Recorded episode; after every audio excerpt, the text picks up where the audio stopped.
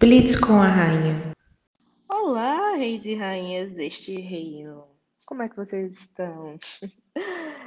Vim compartilhar com vocês uma coisa que eu estava conversando com um amigo mais cedo. É, a gente estava falando sobre, sobre paquera. É, sobre comunicação para paquera e sobre como a paquera é importante para vendas. É, a gente chegou a algumas conclusões sobre, sobre o assunto. E uma delas foi que a pessoa que mais se arrisca na paquera, ela tende a dar mais certo nas vendas. Por quê?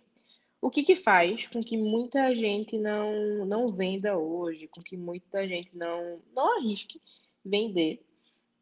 É o nosso lindo e famoso medo de receber um não da pessoa.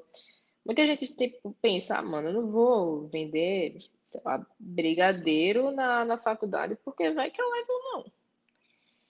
E aí é, a pessoa acaba não, não vendendo, acaba perdendo oportunidade, acaba perdendo dinheiro. Muita gente acaba perdendo dinheiro.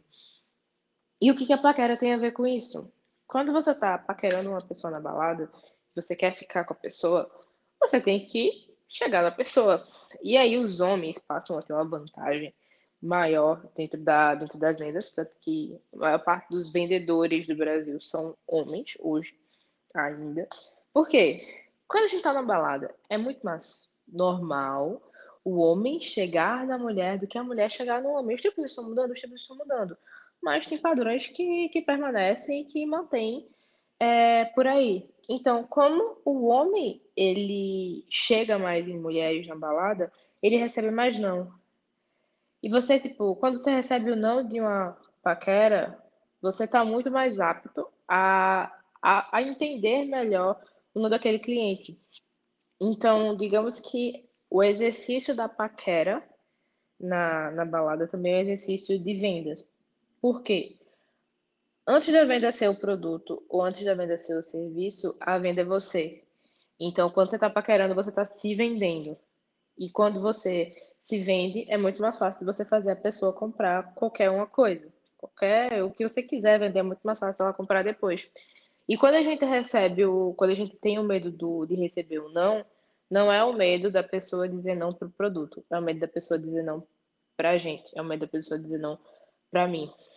Então, Tô chegando, hoje é sexta-feira já, né? Temos sextou, temos baladas, temos festinhas, tem agora que vai sextar, tem a galera como é que vai trabalhar. Então, quem for sextar, quem for sair, quem for pra balada, tenta exercitar o chegar no boizinho, o chegar na boizinha que você quiser, como um treinamento de vendas. Pensa que aquilo dali é, tá treinando para fortalecer o, para tirar, na verdade, para fazer com que perca a, a força que tem o medo de levar não que você tem aí dentro.